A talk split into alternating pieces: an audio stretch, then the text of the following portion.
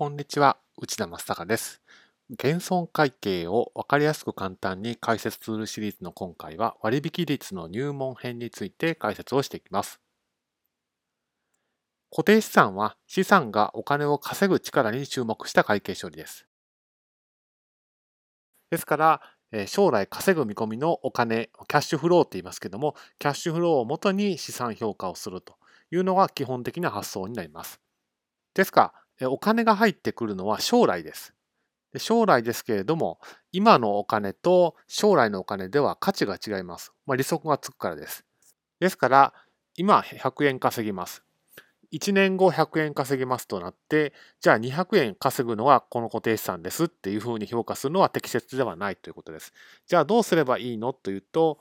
将来のお金を今の価値に割り引く必要があると。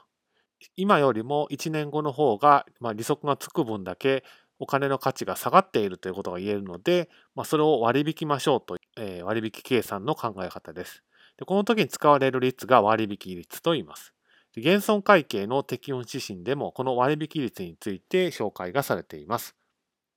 で適用指針では45項というところに規定があるんですけれども4つの例示がされています。一つ目が資産の固有の収益率です。自分の会社のこういった資産とか資産グループであればこれぐらいの収益率を上げてくださいねみたいなハードルレートっていうんですけどもそういったハードルレートを用いている場合はその率が考えられるというのが一つ目です。二つ目が資本コストです。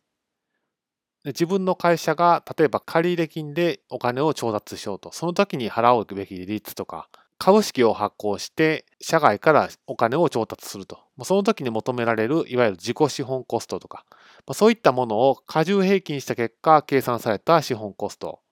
これが一つ2つ目の方法です。3つ目が市場平均の収益率です。減損を検討している固定資産とよく似た類似の固定資産が賃貸に出されていると。その賃貸不動産のえ、大体還元利回りはどれぐらいになるのかと、そういった収益率を使うというのが3つ目の方法。4つ目はノンリコースの利率ですけれども、これどういうことかというと、その特定の資産とか資産グループのみを裏付けにお金の調達をした場合に要求される利率と、そういったものが4つ目の方法として考えられると。この中で、え、1つ目と3つ目と4つ目についてはかなり使えるケースが限定的ということもあって一般的な事例ではこの資本コストが使われているケースが多いということです。割引率はこの他にもかなりいろいろ検討ポイントがあるんですけれども今回の動画ではこういった資本コストが使われるケースが多いですよというのを覚えておいてください。